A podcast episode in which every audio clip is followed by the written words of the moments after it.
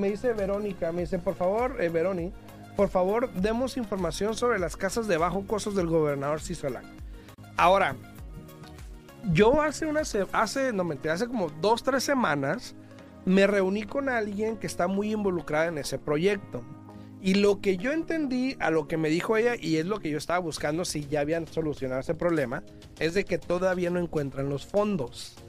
Todavía no saben de dónde vienen los fondos para hacer eso que se habló, donde habían, creo que están tratando de alocar 500 millones de dólares para propiedades de bajos recursos.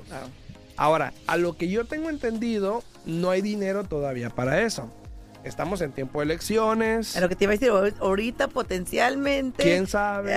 entonces, puede que sí se consiga porque estamos en momentos de elecciones, pero también puede que se posponga un poquito porque estamos en momentos de elecciones. Exacto. Es una propuesta, obviamente, de, de iniciativa que tenía el gobernador. No, hasta ahorita, hasta la fecha, hoy en día, no, que yo sepa, te digo, y no he checado en las últimas tres semanas no, no sé que sea un hecho todavía. Pero ya hubiese salido también. Sí, ya hubiese salido. Sí se ve buena y yo veo anuncios y todo el tiempo me llegan anuncios en Facebook de eso, pero todavía no se ve eso. no está nada por concreto. Yo creo, yo creo que es una propuesta muy a tiempo que se hizo para que vean que está haciendo algo. No estoy ni a favor ni en contra. Pero, este... Plan con maña. Plan con maña puede ser. ¿eh? Saludos. Saludos ahí. Gracias por la pregunta, ¿eh? Qué bueno. Dice, hola, buenos días. Compré mi casa hace un año, me costó 325 y debo 184. Estoy feliz. Oh, perfecto. Perfecto, perfecto, Muy bien. Eh, dice NCBC, gracias por la información, gracias a ti por el comentario.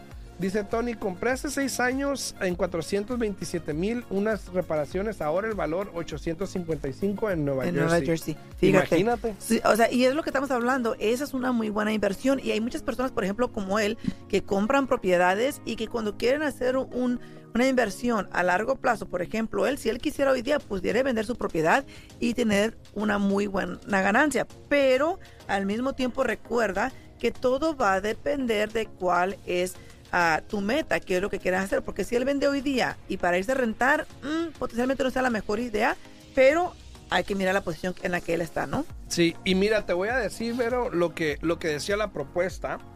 De los 500 millones que supuestamente se estaban tratando de alocar para este programa o están tratando de alocar para este programa, 300 millones iba para hacer mil unidades para personas mayores, señores de, de la tercera edad, se puede decir. 55 para arriba, ¿no? De 55 para arriba.